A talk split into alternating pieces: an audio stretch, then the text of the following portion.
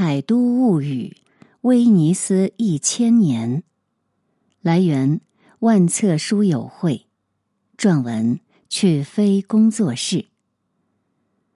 提起威尼斯，很多人印象里，这就是一座旅游城市，大运河、贡多拉小船、圣马可广场的鸽子。但你可能不知道，威尼斯在历史上。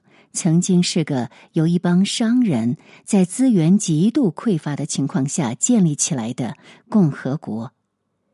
一帮极端现实主义的商人，没什么理想，在中世纪，居然不但建立了强盛的共和国，还政治清明，足足延续了一千多年。威尼斯共和国不仅寿命长，而且在很长时间里都是欧洲经济最发达、最有钱，同时海军实力最强的国家。威尼斯这一千多年的历史里，值得细讲、细琢磨的故事那就太多了。比如说，威尼斯这个城市是在一个一穷二白的小荒岛上建起来的，这本身就是从零到一的经典案例。再比如，之后威尼斯遇到过不少比他实力强大的多的对手，不但没被他们吞掉，反而经常把他们耍得团团转。还有，从组织管理的角度看，威尼斯人竟然能让一套制度持续运转一千多年，基本不走样，他们是怎么做到的呢？我们先来看看威尼斯人是怎么白手起家的。今天的威尼斯人给人的感觉很优雅、很高贵，但其实要说威尼斯人的祖先，那是很落魄的一帮人。威尼斯最早是一帮难民建起来的，在那个时候，欧洲人最怕的是匈奴王阿提拉。阿提拉有个外号叫“上帝之鞭”，他是相当厉害而且残暴的。公元五世纪的时候，阿提拉率领匈奴大军南下意大利，一路上烧杀抢掠，所过之处鸡犬不留。一帮住在意大利北部的人听说匈奴入侵了，吓得赶紧跑。往哪儿跑呢？陆地上你是肯定跑不过匈奴骑兵的马，那就往海里跑吧。游牧民族都是不擅长下水的。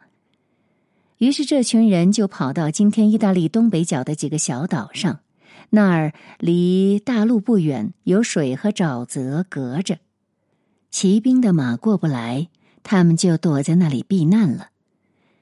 匈奴人撤走了，这帮难民一直就留在那里，建了一座城，就是威尼斯。这些人为什么留在这里不走呢？因为这些小岛那时候可是一穷二白，耕地都没有，盖房子用的树木也没有，甚至连淡水都没有，整个一个生命禁区。这些人没有走，首先是因为安全，毕竟有海水保护；同时，也因为他们想出了在这么恶劣的条件下生存的办法，那就是以贸易代替农业，来作为这个城市的安身立命之本。那时，不论中国外国，只要是农耕社会，基本上都是凿井而饮，耕田而食，这是最普遍的生活方式。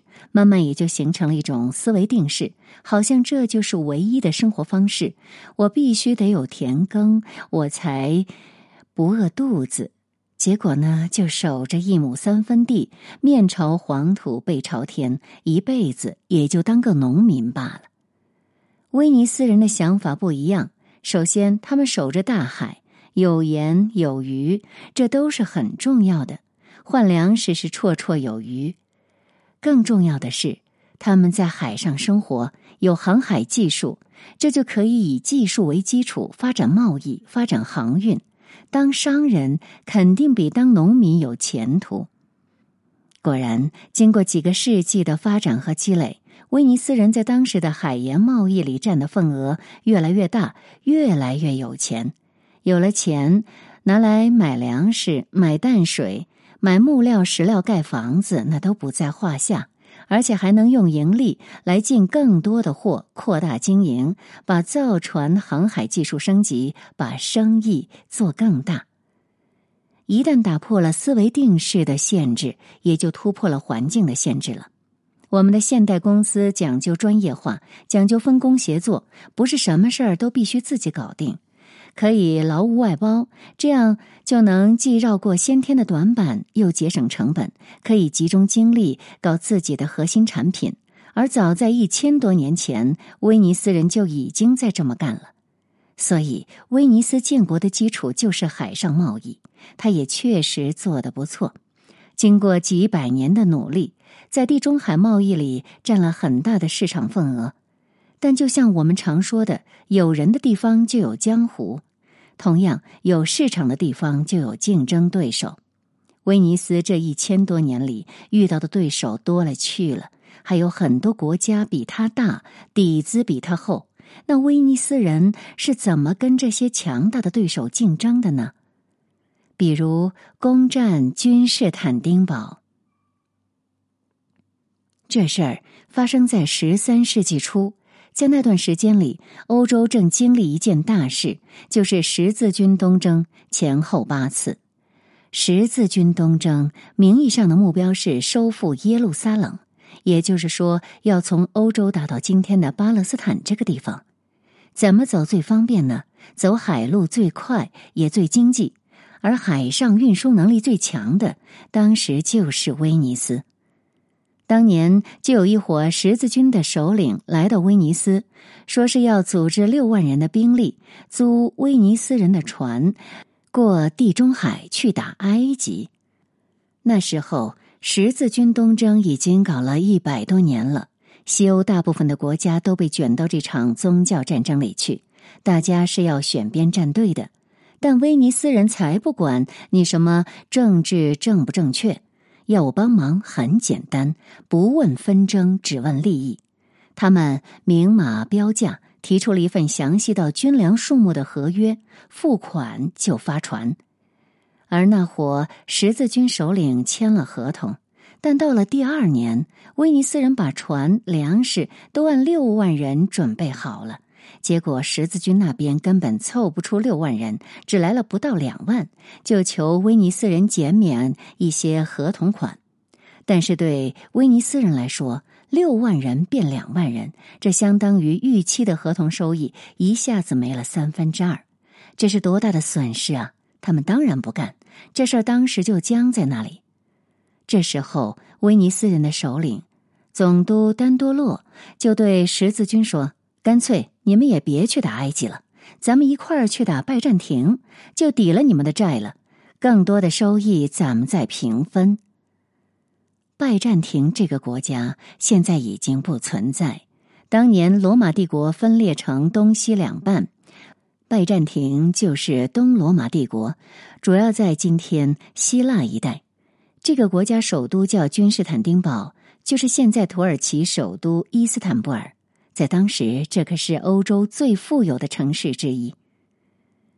威尼斯刚建立的时候，曾经是拜占庭的小弟，但是后来年头长了，两国之间各种利益摩擦越来越多，关系也时好时坏。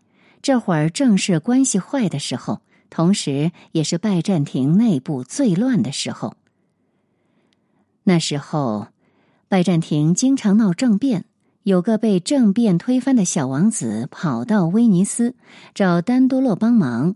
丹多洛当时已经九十多岁，而且双目失明，但还是一下子看到了机会。现在十字军欠的钱还不上。那不如就让他们给威尼斯出一趟劳务吧，既借十字军之手打击拜占庭这个老对手，同时又能大发一笔，这不就把坏事变好事了吗？于是，在一二零四年，威尼斯就借助十字军的力量打下了君士坦丁堡，这给威尼斯带来了巨大的收益。现在，你如果到威尼斯最著名的景点圣马可大教堂，看到四匹铜马雕像，几乎是威尼斯的地标。这就是那次从君士坦丁堡抢回来的。他们不仅抢了金银财宝，威尼斯还借机控制了原来拜占庭的很多重要岛屿、港口，建立起贸易和军事基地，也就确立了他在地中海东部的贸易霸主的地位。从这场战争里，你能看到的是威尼斯人的实用主义。要知道，他们打的拜占庭是信仰东正教的，威尼斯人信仰基督教，大家都算教友，所以他们这是打了自己的宗教兄弟。就为这件事，威尼斯人在史学界挨了几百年的骂。但是今天我们回头看，威尼斯人其实是在用经营私人企业的手段来统治国家。只问利益，埋头生意，就算背上骂名也不在乎。所以他们愣是把一单履行不下去的合同变成了一次危机公关的巨大胜利。下面我们再来看威尼斯人遇到的另一个竞争对手——葡萄牙。威尼斯人的航海技术一直是欧洲最领先的，凭这个技术。还有打下君士坦丁堡之后控制的地盘，让他们成了地中海东部贸易的霸主。但是，这种技术优势是不可能永远保持的。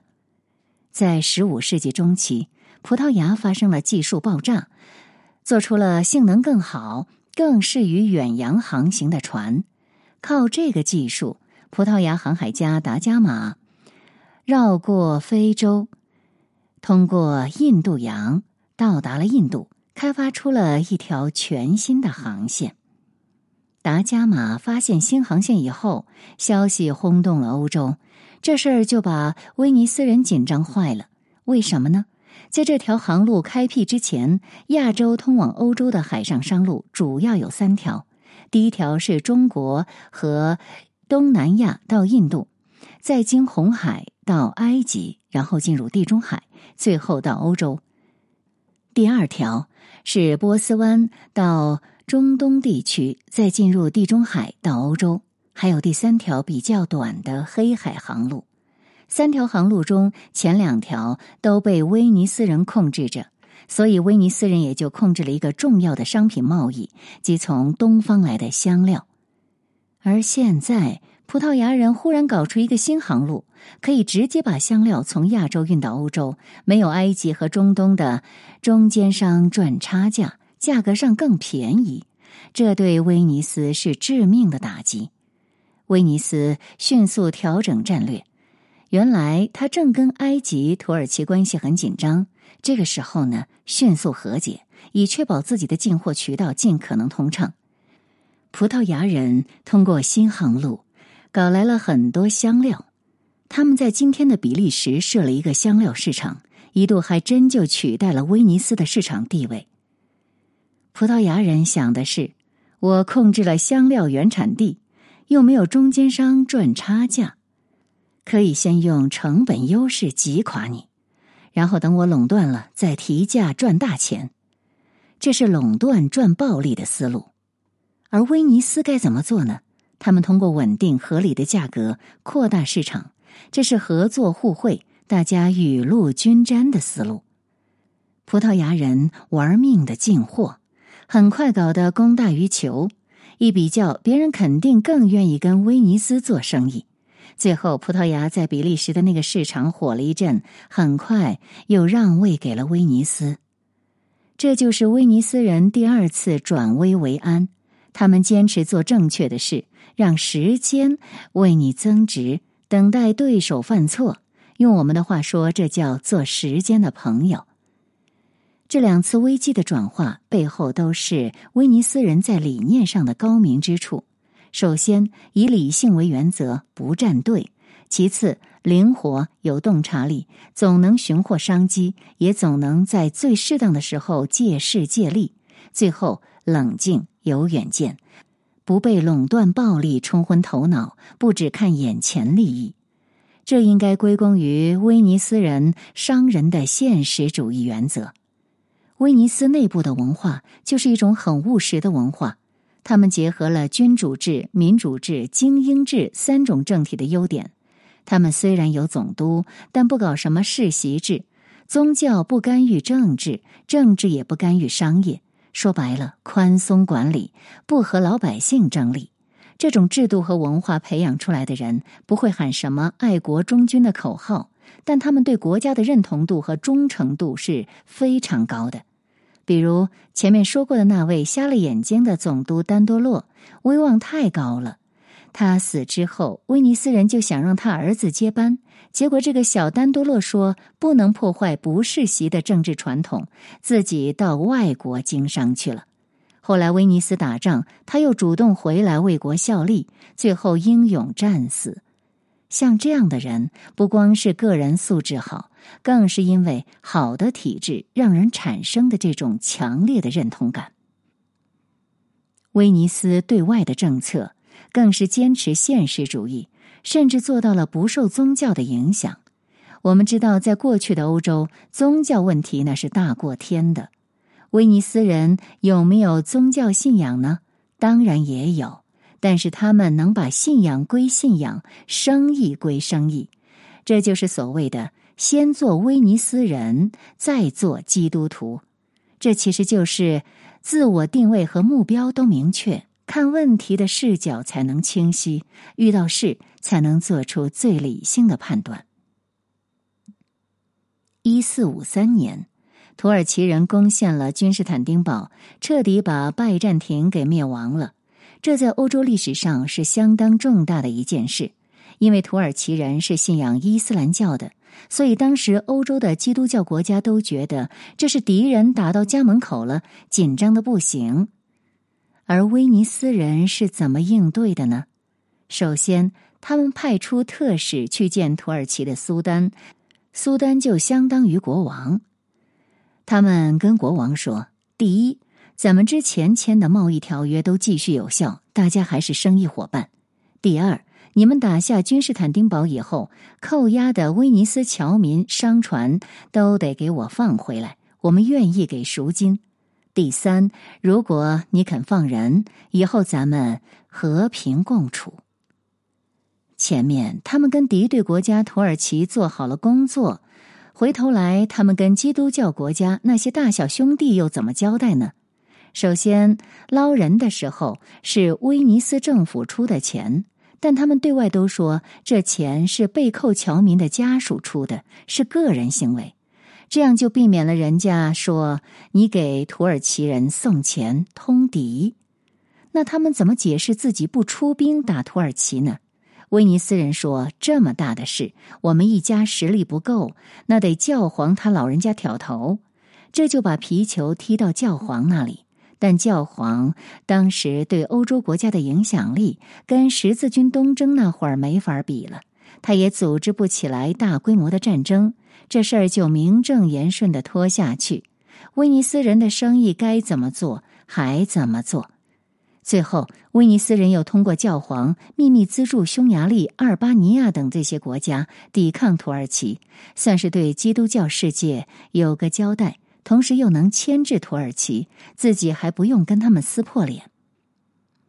威尼斯的外交套路核心就一个：最大限度保证自己的根本利益，手段怎么实用怎么来。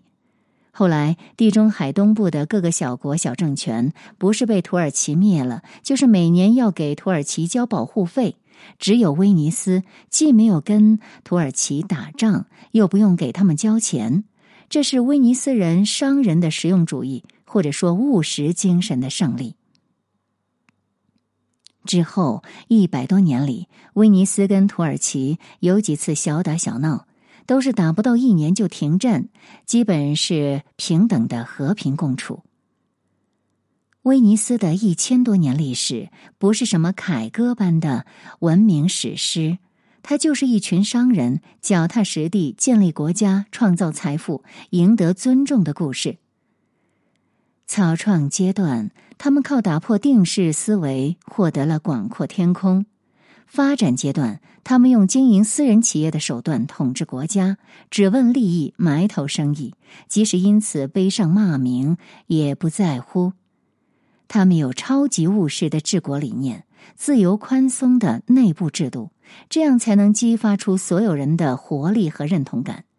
威尼斯商人的现实主义不是向现实妥协，而是通过和现实的抗争，真正做自己命运的主宰者。